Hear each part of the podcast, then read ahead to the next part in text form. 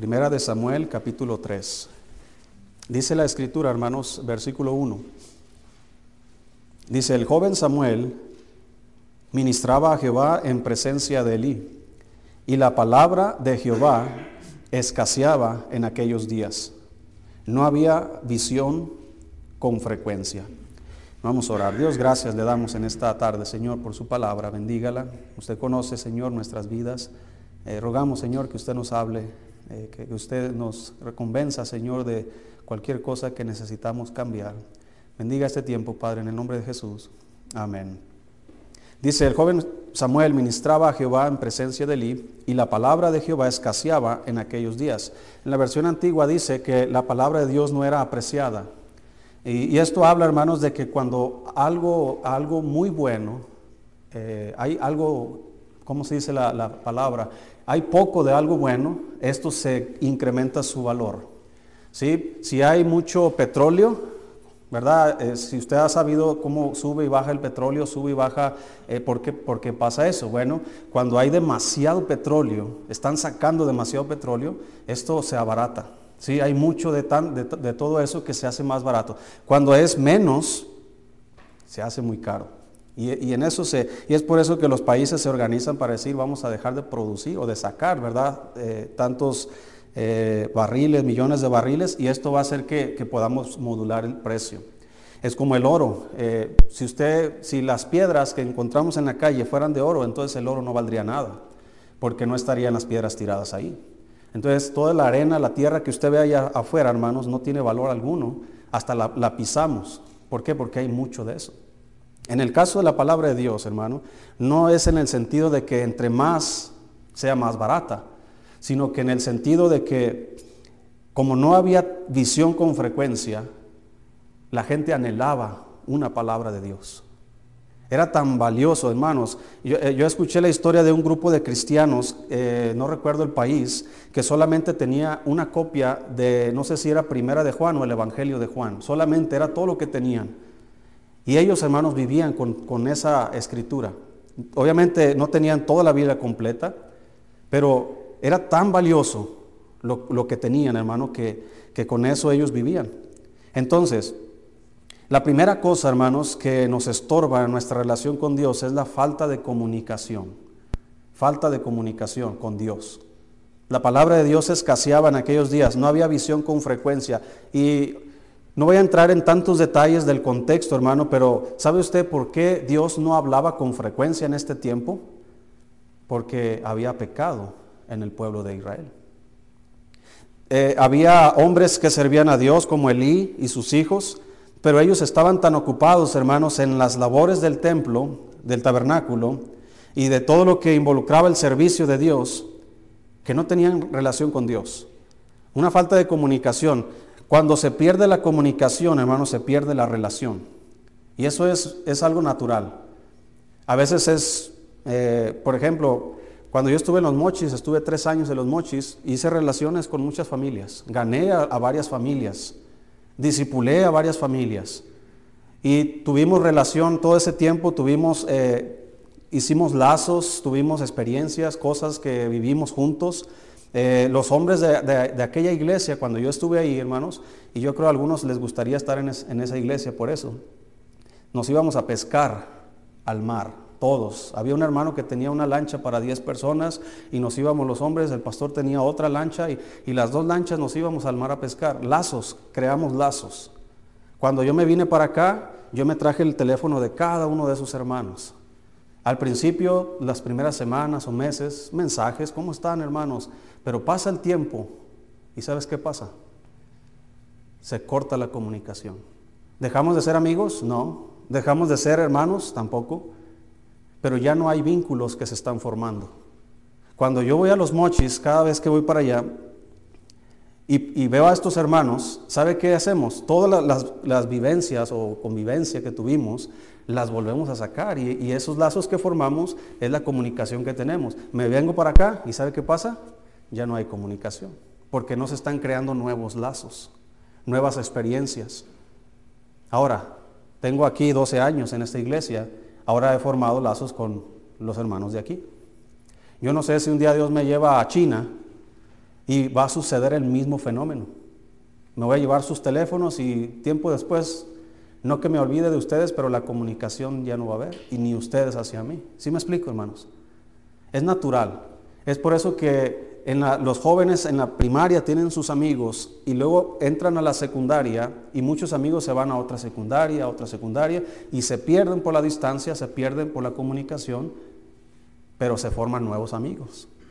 Entran a la prepa y sucede lo mismo, entran a la universidad, sucede lo mismo. Entonces, el problema que yo veo aquí, hermano, con Dios, de nosotros hacia Dios, es que no estamos formando lazos con Dios. No estamos formando nuevas experiencias con Dios. Las únicas experiencias que tenemos, ah, cuando fui salvo, cuando me bauticé, cuando hice esto para Dios, pero ¿y ahora qué lazos estás formando con Dios?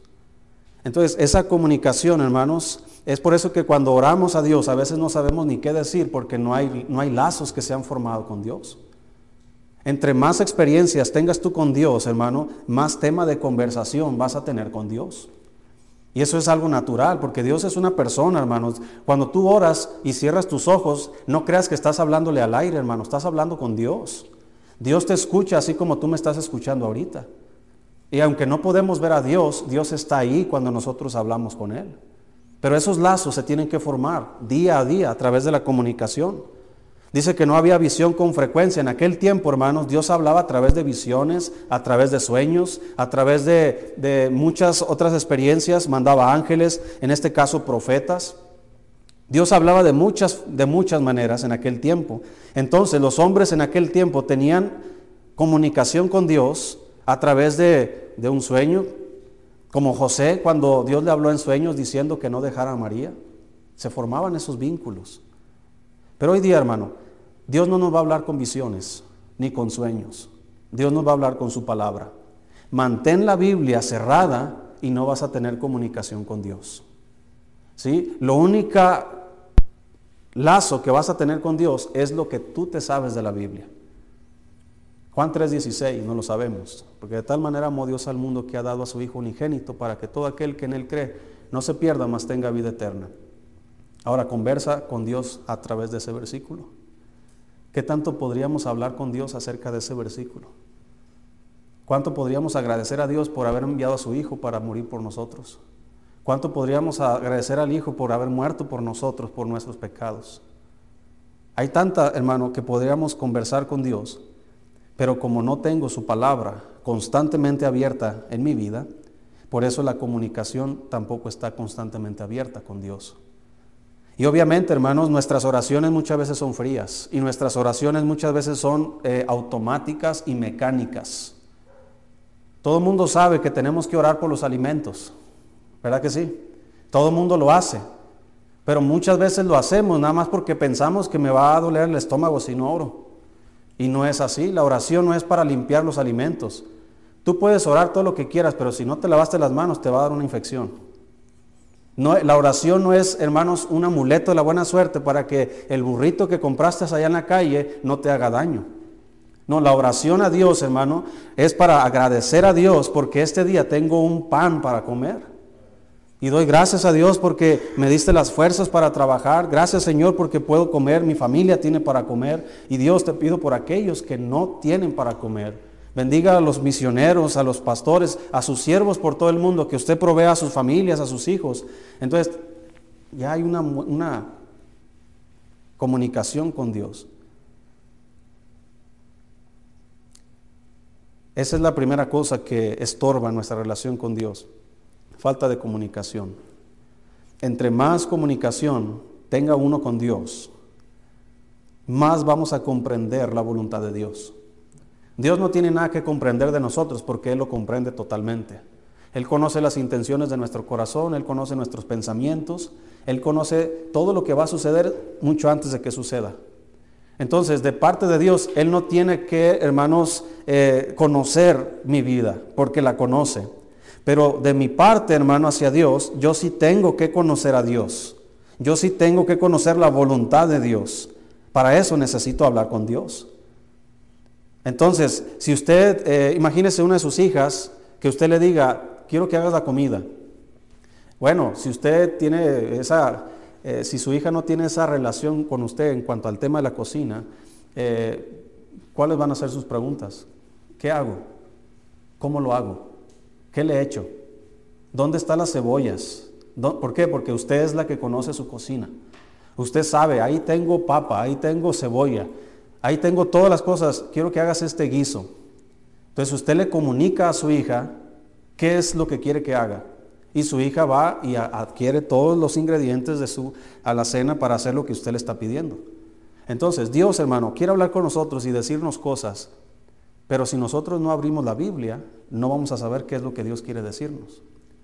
Y luego preguntamos, Dios, pues ¿cómo le hago? Bueno, en la palabra de Dios vamos a saber cómo hacerle. Entonces, esa comunicación nos va a ayudar, hermanos. Entre más comunicación hay, nuestra relación se fortalece con Dios. Lo mismo aplica en nuestras relaciones humanas. Entre más comunicación tenga usted con su pareja, más mejor se va a relacionar con ella. Entre más comunicación tenemos con nuestros hijos, hermanos, más eh, nuestra relación se va a fortalecer. Y lo mismo sucede en cualquier relación que nosotros tengamos con nuestros padres, nuestros hermanos. Entre más comunicación tenemos con Dios, nuestra relación más se fortalece. Pero quita esa comunicación, hermano, y vas a tener un estorbo para relacionarte con Dios. Número dos, Isaías 59.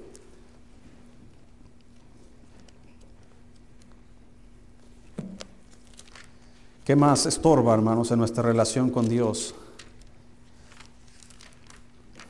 Isaías 59 dice el versículo 1.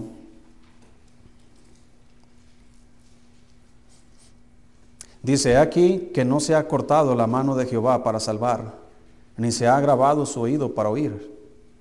Pero vuestras iniquidades han hecho división entre vosotros y vuestro Dios, y vuestros pecados han hecho ocultar de vosotros su rostro para no oír.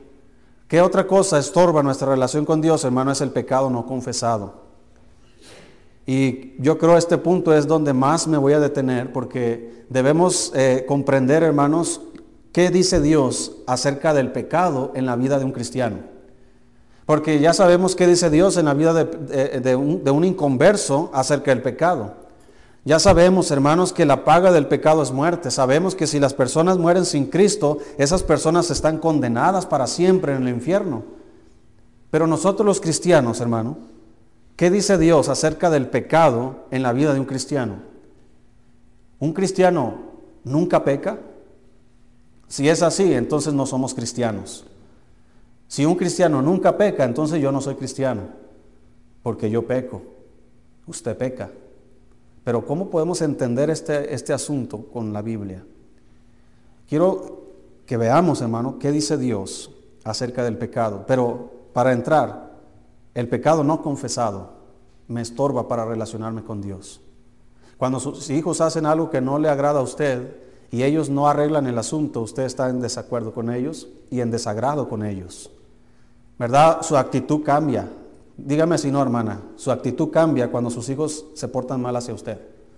No les habla igual, no los atiende igual y no está dispuesta a darles cualquier cosa. Pero cuando sus hijos son agradables a usted, dígame si no usted les habla diferente. Pero les habla.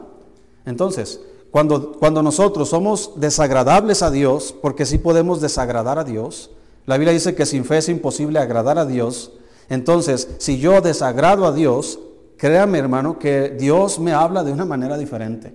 Dios me trata de una manera diferente. Inclusive, hermanos, el pecado, como dice la Biblia, hace división entre Dios y yo. Podríamos decir, no, pero estamos en el periodo de la gracia. Dios es amor y Dios nos ama y no importa cómo vivamos, Dios, Dios siempre quiere bendecirnos. Es verdad, Dios siempre quiere bendecirnos. Pero el que quiera bendecirnos no significa que lo va a hacer. ¿Por qué? Porque muchas bendiciones están condicionadas. Un ejemplo muy claro que la Biblia dice sobre la oración condicionada. Dice, maridos, vivid con ellas, con vuestras mujeres, sabiamente, para que vuestras oraciones no tengan que estorbo. Ahí está. Mi relación con Dios es, eh, dividida por mi relación con mi esposa. No tengo una buena relación con mi esposa, no tengo una buena relación con Dios. Este pecado, hermanos, que yo estoy cometiendo hace división Y Dios, como dice la Biblia aquí en el versículo 2, dice, pero vuestras iniquidades han hecho división entre vosotros y vuestro Dios, y vuestros pecados han hecho ocultar de vosotros su rostro. ¿Para qué? Para no oír. Dios no oye la oración de alguien que no ha confesado sus pecados. Entonces, es por eso que cuando el Señor enseñó a orar, nos dijo, cuando vosotros oréis, tienen que decir esto, Padre nuestro que estás en los cielos, te vas a dirigir con el Padre, santificado sea tu nombre, venga a nosotros tu reino, hágase tu voluntad, etcétera, etcétera. Y luego que dice, perdónanos nuestras deudas como también nosotros perdonamos a quién? A nuestros deudores. La palabra deuda no está hablando de tus deudas de Coppel, no está hablando de tus deudas en el banco. La palabra deuda, hermanos, lo que está diciendo es que tú eh, le debes a Dios el respeto, el honor, y personas te deben a ti. Cuando tú pecas contra alguien, tú eres deudor hacia esa persona. Cuando tú pecas con Dios, tú eres deudor hacia Dios. Es por eso que Cristo pagó por nuestros pecados. Porque estamos en deuda. Un, hombre pecador está en deuda con Dios y tiene que pagar la deuda. Por eso Cristo pagó por nuestros pecados.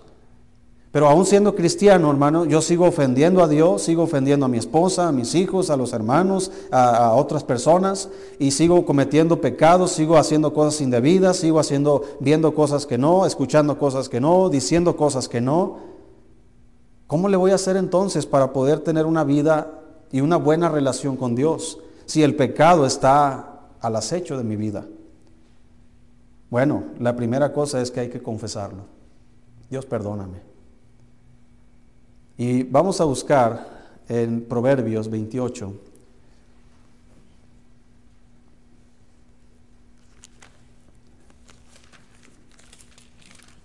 Dice en el capítulo 28, Proverbios, versículo 3, 13.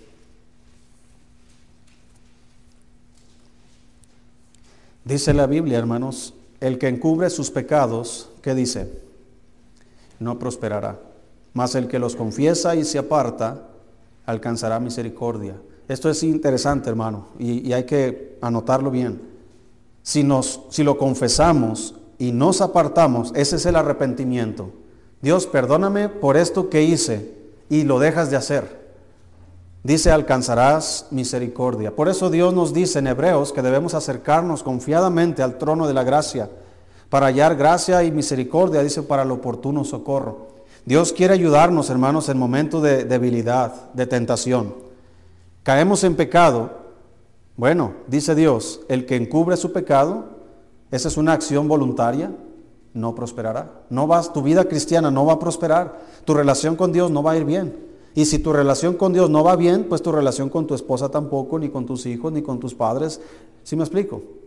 Entonces, hay que confesar, es la primera cosa que tenemos que hacer con nuestros pecados. Ahora vamos a Primera de Juan.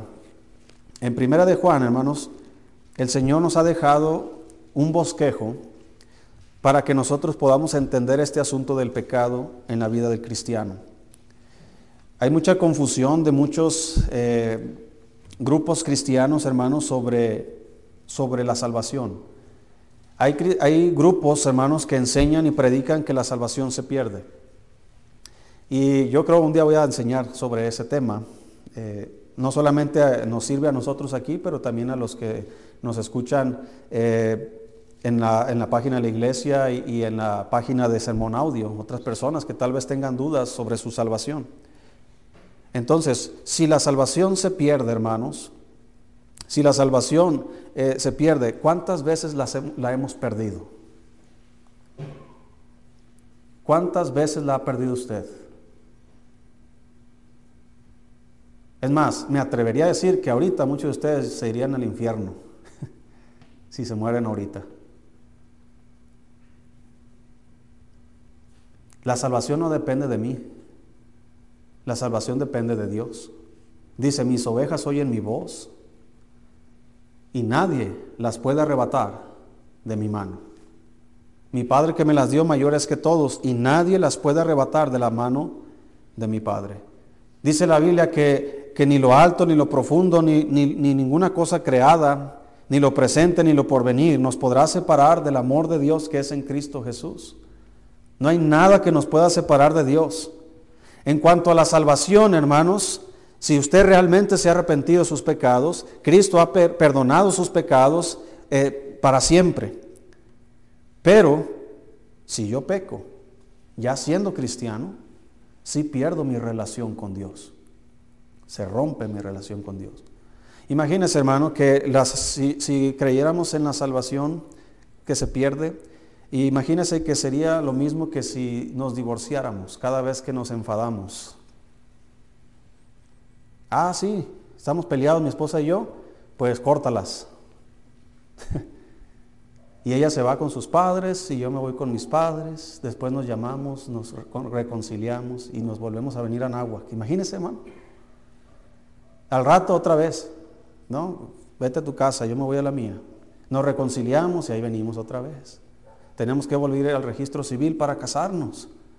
Sí, tenemos que volver a ir a, no sé, a la iglesia y casarnos. Pero otra vez fallamos, nos divorciamos, vamos y otra vez firmamos un divorcio. Y otra vez nos reconciliamos y otra vez vamos a casarnos. Dígame, qué fastidio es eso, ¿verdad? Pues déjame decirle que la salvación es un asunto legal pero no sobre las leyes humanas, sino las leyes del cielo. Dice la Biblia que Cristo clavó en la cruz el acta de los decretos que estaban contra nosotros, clavándolas en la cruz, perdonándonos para siempre. No es de que, ah, sí, otra vez pecaste. Bueno, ¿dónde están las actas? A ver, mira, ¿te acuerdas que pecaste? Otra vez estás condenado, te vas al infierno si te mueres, a menos de que te arrepientas. ¿Te arrepentiste? Ok, otra vez voy a clavarlo en la cruz y otra vez voy a guardar tus pecados. Pero mañana volviste a pecar, ah, otra vez, no entiendes, ahí están tus pecados otra vez, te los regreso, muérete y púdrete en el infierno. Ah, otra vez te volviste a convertir, véngase, otra vez te perdono. Hermano, Dios no es hombre para actuar de esa manera. Dios nos ha perdonado para siempre. Pero ¿cómo voy a lidiar con el pecado en mi vida? ¿Cómo le voy a hacer? Bueno, hay que entender este bosquejo. Primera de Juan, capítulo 1. Primera de Juan tiene cinco capítulos, pero vamos a leer, eh, no los vamos a leer todos, pero vamos a, a, ver capítulo 1, capítulo 2 y capítulo 3. No todos los capítulos, el, capítulo, pero dice 1 Juan 1, versículo 5. Si estamos ahí. Escuche esto.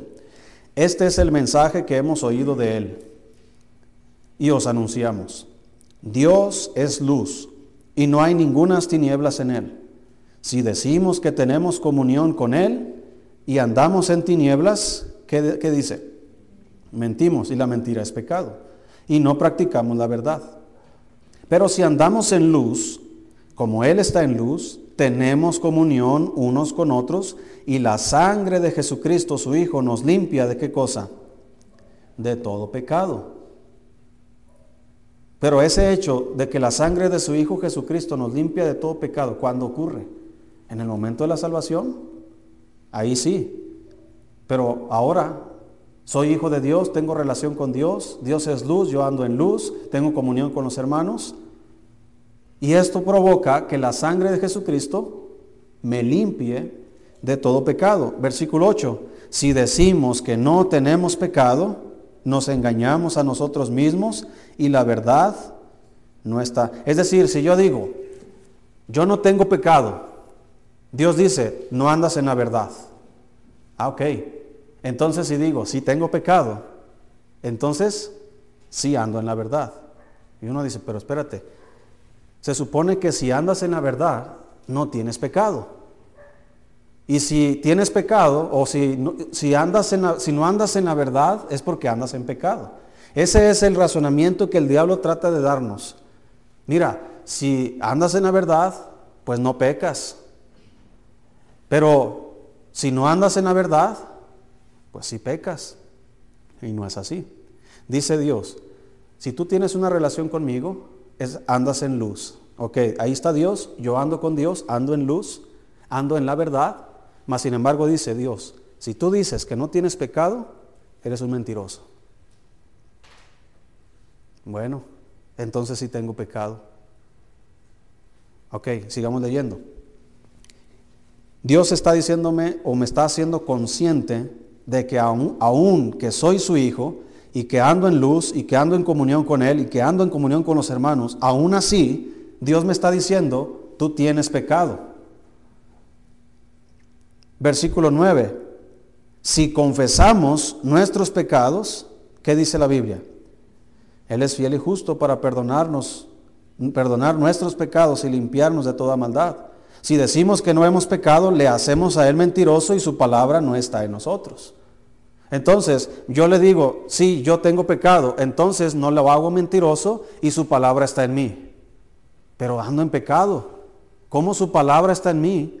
¿Cómo yo ando en luz? ¿Cómo ando en la verdad? ¿Cómo tengo comunión con Dios? ¿Y cómo tengo comunión con los hermanos? Y tengo pecado. Parece contraproducente o hasta contrario, pero así es.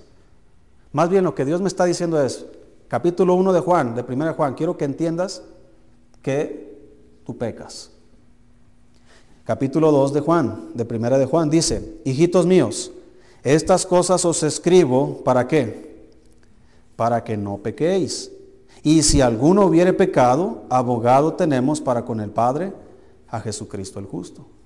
Ahora, podríamos decir que en Primera de Juan 1, si dices que no pecas, eres mentiroso, pero si lo confiesas, Dios te perdona. Ese es el resumen de Primera de Juan capítulo 1. Primera de Juan capítulo 2, Dios nos dio su palabra para que no pequemos. Pero si pecamos, ¿qué nos dio? Un abogado. ¿Sí ve la diferencia, hermano? Dios me dice en capítulo 1, si tú andas con que dices que no eres pecador, tú no andas, no andas conmigo, no andas en luz, no andas en la verdad y no andas en comunión. Así que reconoce que tú andas en pecado, que tú pecas. Ok, reconócelo, confiésalo, arrepiéntete y yo te perdono. Capítulo 2. Aquí está mi palabra, dice Dios. Mi voluntad es que no peques. Lo que Él está diciendo en el capítulo 1 no, no significa que está de acuerdo con nosotros en que pecamos. Dios no quiere que peque, pero Él sabe que voy a pecar. Así que en cambio me dio un abogado. Y en el capítulo 3 es donde ya se, se completa este círculo. Versículo 4. Capítulo 3, versículo 4 dice, todo aquel que comete pecado infringe también la ley pues el pecado es infracción de la ley. Y sabéis que Él apareció para quitar nuestros pecados, y no hay pecado en Él. Todo aquel que permanece en Él, ¿qué dice hermanos? No peca. Todo aquel que peca no le ha visto ni le ha conocido. Hijitos, nadie os engañe. El que hace justicia es justo como Él es justo. El que practica el pecado es del diablo, porque el diablo peca desde el principio para esto apareció el Hijo de Dios, para deshacer las obras del diablo. Todo aquel que es nacido de Dios no practica el pecado, porque la simiente de Dios permanece en él y no puede pecar porque es nacido de Dios. Si ya estábamos captando el punto. Otra vez está diciendo, si eres, si has creído en mí, eres mi hijo, no pecas. Pero ya me dijiste en el capítulo 1 que si yo digo que no tengo pecado, soy mentiroso. Más bien, la palabra clave en el capítulo 3 es la palabra practicar. No es lo mismo pecar que practicar el pecado. ¿Sí ve la diferencia? Entonces, como cristianos, dice que los, en el versículo 8, el que practica el pecado, ¿de quién es? Es del diablo. No es salvo, no es hijo de Dios, no tiene el Espíritu Santo, no va a ir al cielo cuando muera. Esa persona que practica el pecado es del diablo. Así le dijo Dios a los judíos, vosotros sois de vuestro padre el diablo, las obras de vuestro padre queréis hacer. Él ha sido mentiroso desde el principio y cuando habla de mentira de suyo habla, porque Él es mentiroso y padre de mentira. Así que los hijos del diablo no son hijos de Dios. Y los hijos del diablo, ¿qué hacen? Practican el pecado. Pero los hijos de Dios, hermano, ¿qué dice la Biblia? Versículo 9. Todo aquel que es nacido de Dios, ¿qué dice? No practica el pecado. No dice que no peca. Dice que no practica el pecado. Una cosa es resbalar y caer eh, en esta situación. Voy a poner una, idea, un ejemplo, eh, el rey David. El rey David cayó en adulterio, ¿verdad que sí? Uh, el adulterio es un pecado grande, claro que sí, igual que mentir, igual que cualquier otra cosa. Pero el rey David no vivió su vida practicando el adulterio. ¿Sí ve la diferencia? El rey David cayó en adulterio en un momento de debilidad, un momento en el que él estaba tal vez eh, eh, con esa falta de comunicación con Dios y cayó en pecado. La Biblia describe su pecado y no solo eso, sino que mandó matar al esposo de esta mujer. No solamente cometió adulterio, ¿sabes qué cometió David, hermanos? Asesinato. Oye, pero David mató a Goliat, que eso no es asesinato. Pero David mató a muchos hombres, que eso no es asesinato. Bueno, esa es otra, otra historia, ¿no? Para explicar. Pero Dios vio el asesinato de Urias Eteo como un asesinato de David. Dios vio al tomar a esta mujer como adulterio. David pecó, pero no vivió su vida practicando el pecado. ¿Sí ve la diferencia? ¿Qué hizo David en Salmo 51? No lo busques. Vemos la confesión de David a Dios. Señor, perdóname. Contra ti he pecado.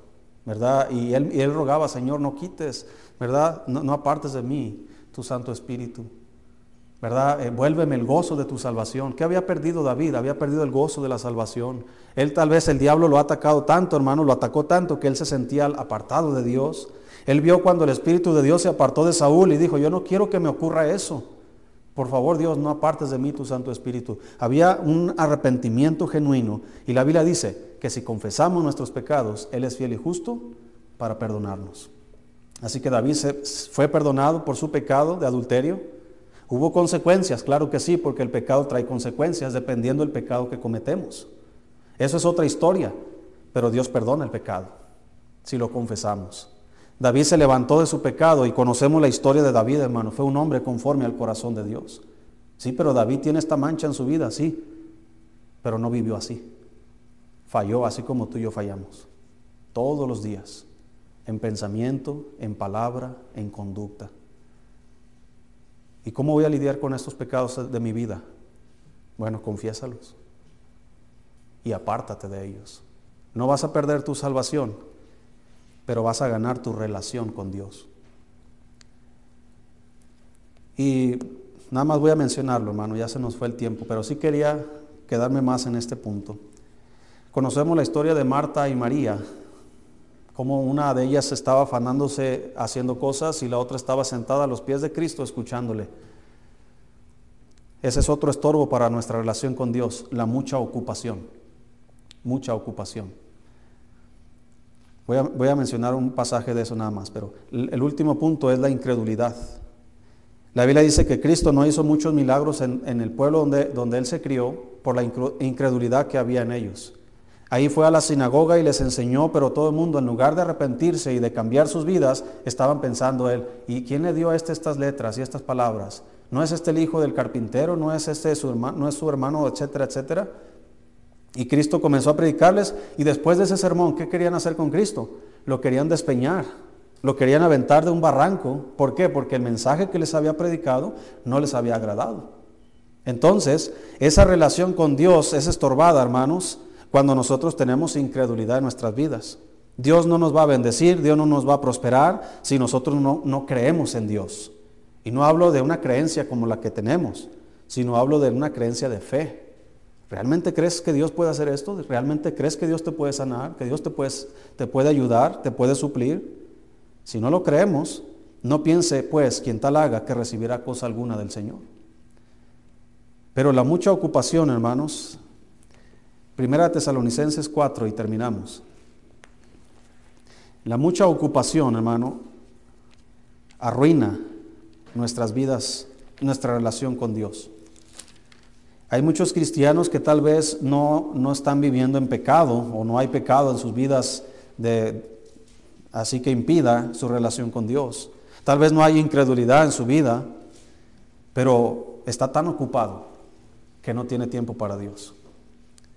Dice primera a los tesalonicenses, capítulo 4, versículo 9.